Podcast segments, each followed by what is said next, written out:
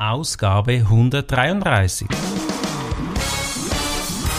Begrüßt mit mir Bruno Ernie und Thomas Skipwith. Top Renetipps aus den USA.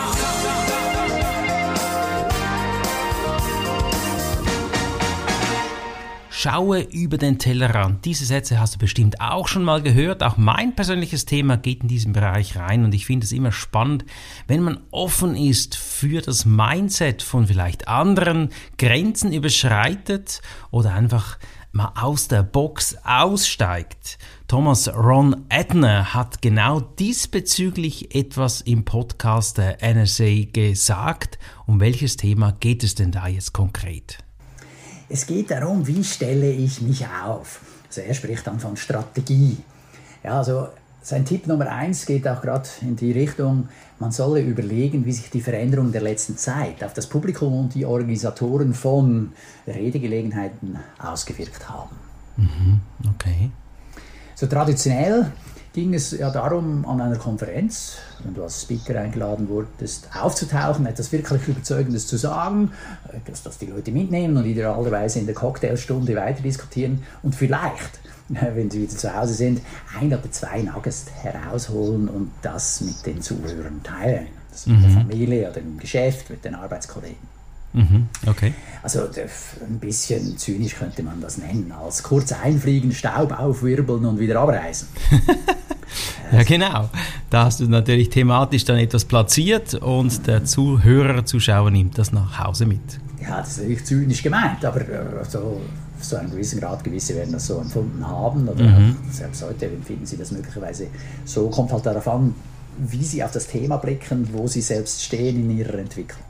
Mhm, mh. Jetzt, Ron sagt es neuerdings, kannst und musst du dich breiter aufstellen. Okay. Also die Meetingplaner, die Organisatoren von Konferenzen sind froh um jemanden, der sich stärker einbringt, als nur anreisen, Rede halten, abreisen. Ja, okay. Sie suchen jemanden, der mehr Aufgaben übernimmt, als es in der Vergangenheit häufig üblich war.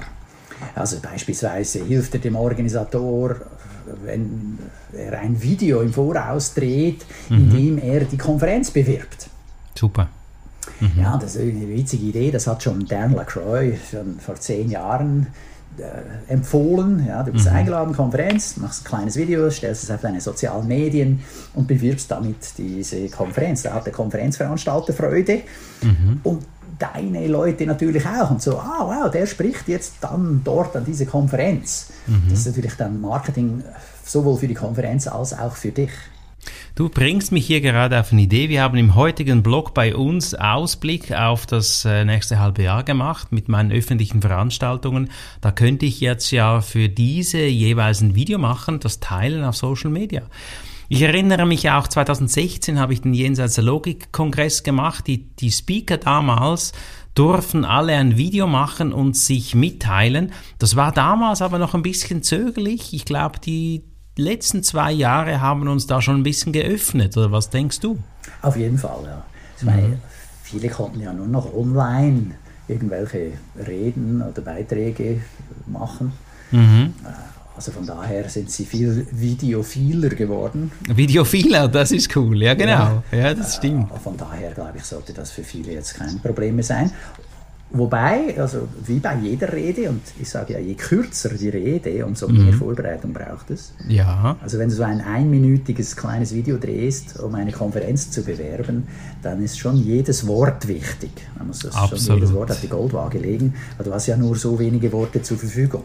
Mhm, ja, da ist man bei dir natürlich auch richtig, wenn man da mal Rede schleifen möchte, oder? Richtig. Kann man sich ja. bei dir da direkt melden. Ja, genau. Hat dann Ron noch weitere Ideen, zum Beispiel, wie man, was man noch machen könnte? Ja, die sind froh, wenn man nach einer Konferenz dann zum Beispiel auch ein Webinar anbieten kann.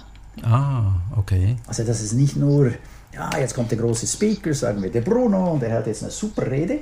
Mhm. Wenn dann äh, Bruno sagen kann, zusätzlich, respektive der Veranstalter, ah, und, und übrigens, die, die da noch tiefer gehen wollen, Bruno bietet auch noch ein Webinar an. Mhm. Oder er macht beispielsweise zwei Stunden mit denen, die sich interessieren, nochmal vertieft Frage und Antworten. Ah, mega cool, da kannst du auch Mailadressen generieren, Leads generieren, gute Idee. Absolut. Und du, du, du schaffst ja auch dann einen zusätzlichen Mehrwert. Ja. Ja. Und das ist das, was Meetingplaner natürlich gerne haben. Oder? Mhm. Das soll nicht eine Verkaufsveranstaltung sein, aber einen Mehrwert bieten. Ja. Oder dann, was viele Veranstalter auch zu schätzen wissen, ist, wenn du noch länger im Saal bleibst und für die, für die Teilnehmenden ansprechbar bist. Mhm. Ja, wenn du auf Tuchfühlung gehst. Ich mag mich erinnern, Michael Rossier hat das erzählt. Er war eingeladen und für ihn war selbstverständlich, dass er nach der Veranstaltung noch dort bleibt. Mhm.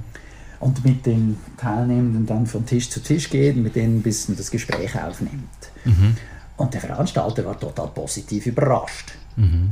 Okay. Seine Erfahrung war der, davor, aha, ja, ne, der kommt, der Redner, und dann geht er gleich wieder.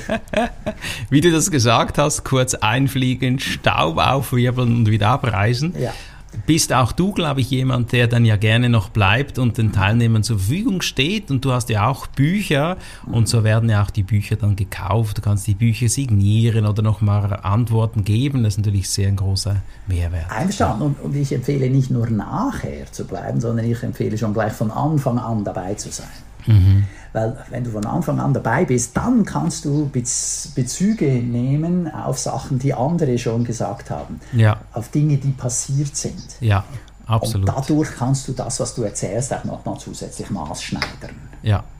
Das coolste Beispiel dafür war auch nochmal dieser amerikanische Redner und Trainer Dan LaCroix. Mhm. Der hat eine Rede gehalten, mit der wurde er Weltmeister, Rhetorik-Weltmeister. Das ist jetzt doch einige Jahre her, aber das macht nichts. Die Rede war super cool. Mhm. Und bei dieser Rede lässt er sich absichtlich auf den Boden fallen. Ui. Also er knallt dann so mit der Nase auf den Boden. Mhm. Äh, er hat dann erzählt, er hat sich Knieschoner angezogen und das geübt, damit er sich nicht alles kaputt macht. Aber auf alle Fälle war das ein Teil von der Rede. ja, und äh, war insofern natürlich ganz anders als alles andere, was die Jury sonst schon so gesehen hat. Mhm. Das hat sicher dazu beigetragen, dass er gewonnen hat. Aber worauf ich raus will, ist, dass er war dann eingeladen, diese Wettbewerbsrede nochmals an der Konferenz der National Speakers Association zu halten. Ah. Also die haben den Weltmeister eingeladen. Ja. Und er ist von Anfang an an diese Konferenz, die dauert vier Tage. Mhm. Da war er von Anfang an dabei. Und ein Redner am Tag 1 kam auf die Bühne und die Bühne ist richtig groß. Ja, also da gibt es 2.000 bis 3.000 Leute, die da im Publikum sitzen. Wow. Der kam mit einem echten Pferd. Ui, ist nicht wahr. Doch, also ein echtes Pferd oh, auf die Bühne. Ja. Und wie es halt mit Tieren manchmal so ist, ja, das Pferd äh, hat dann seine Äpfel fallen lassen auf der Bühne. Und gut, das gehört dazu. Dann ist auch dann der Speaker oder sein Assistent, ich weiß nicht mal, ist gekommen mit äh, Besen, Schaufel und Besen, hat das wieder aufgeputzt und wieder mhm. weggebracht und es ging weiter. Ja. Also so wie man es kennt von irgendwelchen Umzügen, wo Pferde mhm. unterwegs sind, da kommt einer und putzt das auf. Mhm. Auf alle Fälle hat dann der Darren zusammen mit seinen Kollegen überlegt, hey, dieses Apfel fallen lassen, kann ich das irgendwie in meine Rede einbauen? Ah, okay. Weil das ist wirklich was Außergewöhnliches, ja, dass das ja. Apfel auf der Bühne am Pferd und so äh, ist. Ja. Und dann haben sie eine Idee. Und tatsächlich, am Tag 2, Darren LaCroix kommt dran, seine, hält seine Rede, lässt sich auf die Bühne fallen, ja, Nase voraus, und fragt, ist es hier, wo das Pferd seine Äpfel hat fallen lassen?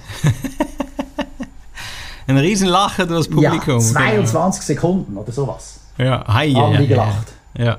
Das muss man sich mal vorstellen. Also wenn du einen Lacher von 22 Sekunden kriegst, also lass es 21 sein, das ist natürlich sensationell. Unglaublich, unglaublich, ja, ja. Das da hat er also was Aktuelles in seine Rede eingebaut und der Scherz funktioniert natürlich nur bei einem Publikum, die das mit dem Apfel, Pferdeapfel erlebt hat. Klar. Hei, hei, hei, hei. Also da lohnt es sich vor der Rede dabei zu sein.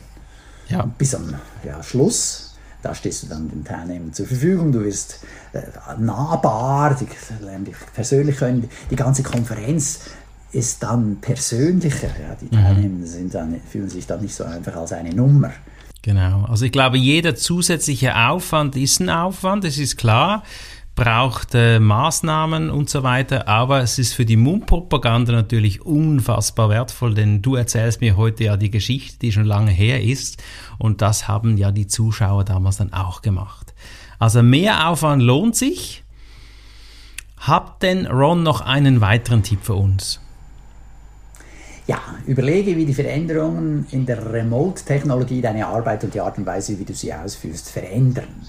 Also dieses mhm. von der Ferne aus arbeiten können.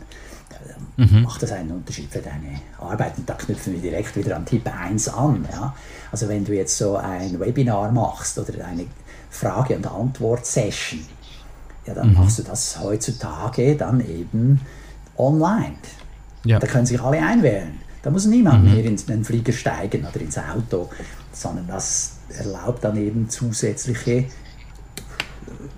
Angebote, Mehrwerte zu schaffen, ohne einen Riesenaufwand.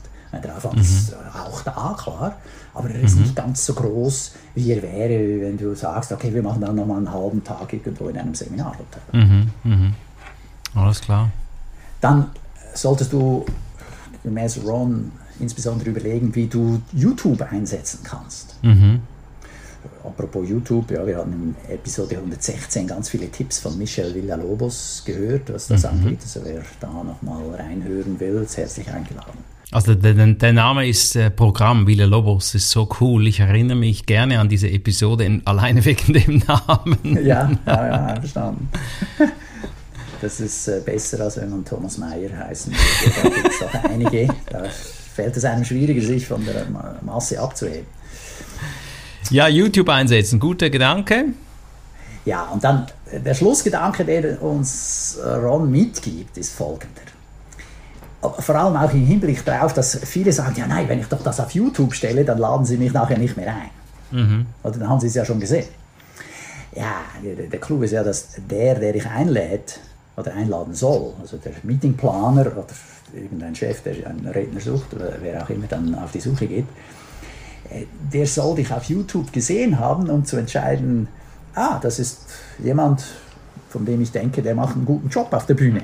Der mhm. ist etwas für mein Team, der ist etwas für meine Leute. Ja. Jetzt, also insofern sagt Ron, hey, publiziere so viel auf YouTube wie möglich. Er ist der Meinung, wenn Sie dich auf YouTube gesehen haben, und das Gefühl haben, dass sie dich nicht mehr einladen müssen, dann hätten sie dich von vornherein nie eingeladen. Ja, ja. Mhm. Also das YouTube-Video ist mir Vorteil so gut, dass sie sagen, boah, ja, den will ich, will ich auch mal live auf der Bühne haben. Genau.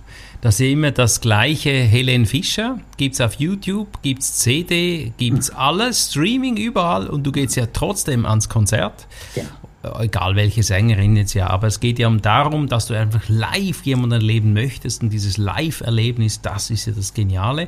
Und YouTube zeigt einfach auch deine Genialität. Also es ist wirklich wichtig, YouTubes zu haben.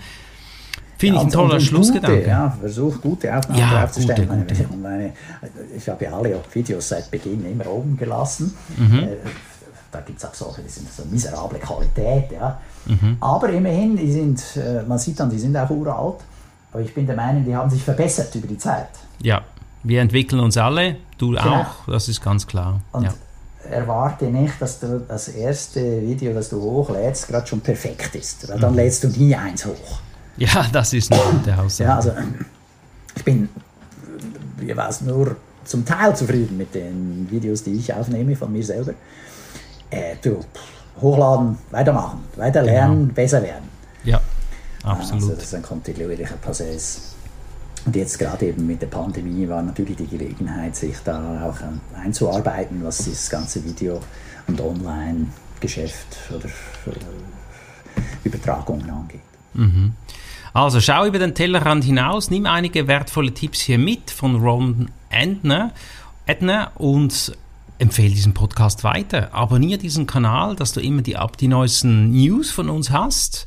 Mich würde es freuen. Thomas, weißt du schon die Ausgabe 134, was da thematisch ja, kommt? Da werden wir von Crystal Washington hören, dass du neue Schläuche brauchst. Oh, neue Schläuche. Mal gucken, was wir darunter verstehen, ob das Kleider sind oder Wählerschläuche. Wir werden es noch, erfahren. Weder noch. Oh, da bin ich jetzt gespannt. Äh, Crystal Washington finde ich deshalb spannend, weil sie war die Vorgängerin von Tom Singer. Sie hat den Original-Podcast der National Speakers Association, also nach Voices of Experiences hieß, äh, moderiert. Okay. Und wurde jetzt von Tom Singer eingeladen, um auch hier nochmal viele Tipps, wertvolle Tipps weiterzugeben. Da sind wir hören gespannt. Uns beim nächsten Mal. Nächste Genau. Episode in einer Woche. Bis bald. Ciao. Das war der Podcast Top Renetipps aus den USA. Bruno Ernie und Thomas Skipwith.